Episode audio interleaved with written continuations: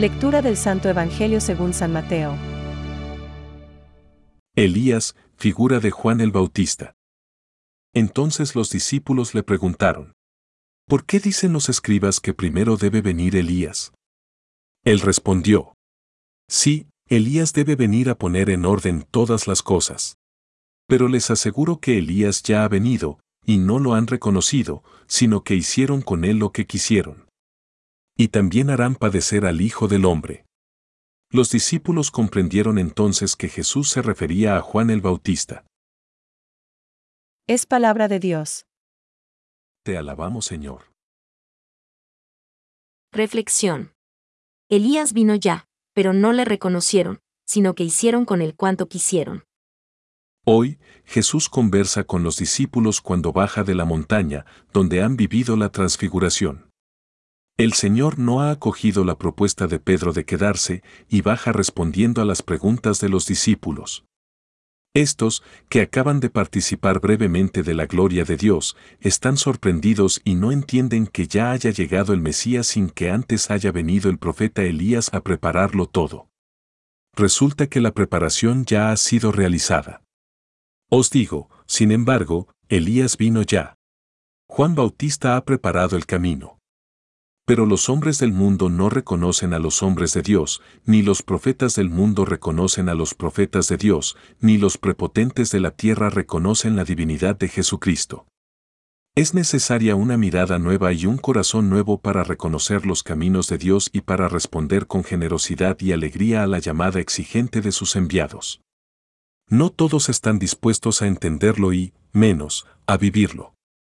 Es más, nuestras vidas y nuestros proyectos pueden estar oponiéndose a la voluntad del Señor.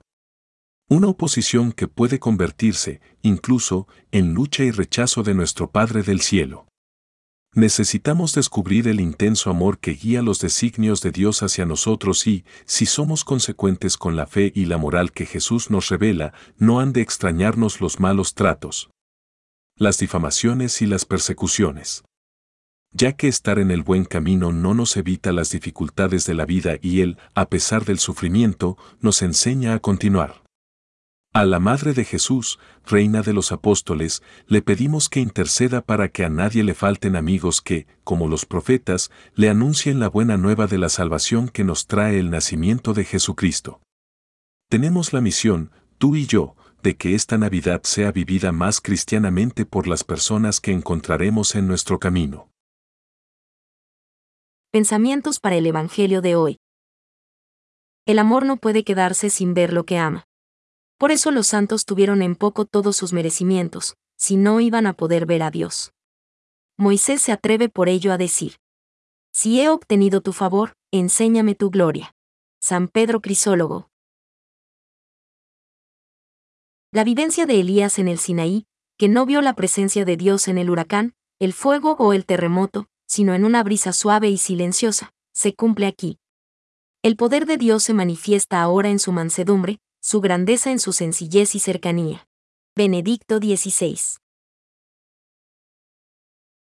Juan es, Elías que debe venir. El fuego del Espíritu lo habita y le hace correr delante como precursor del Señor que viene. En Juan el precursor, el Espíritu Santo culmina la obra de preparar al Señor un pueblo bien dispuesto. Catecismo de la Iglesia Católica, número 718.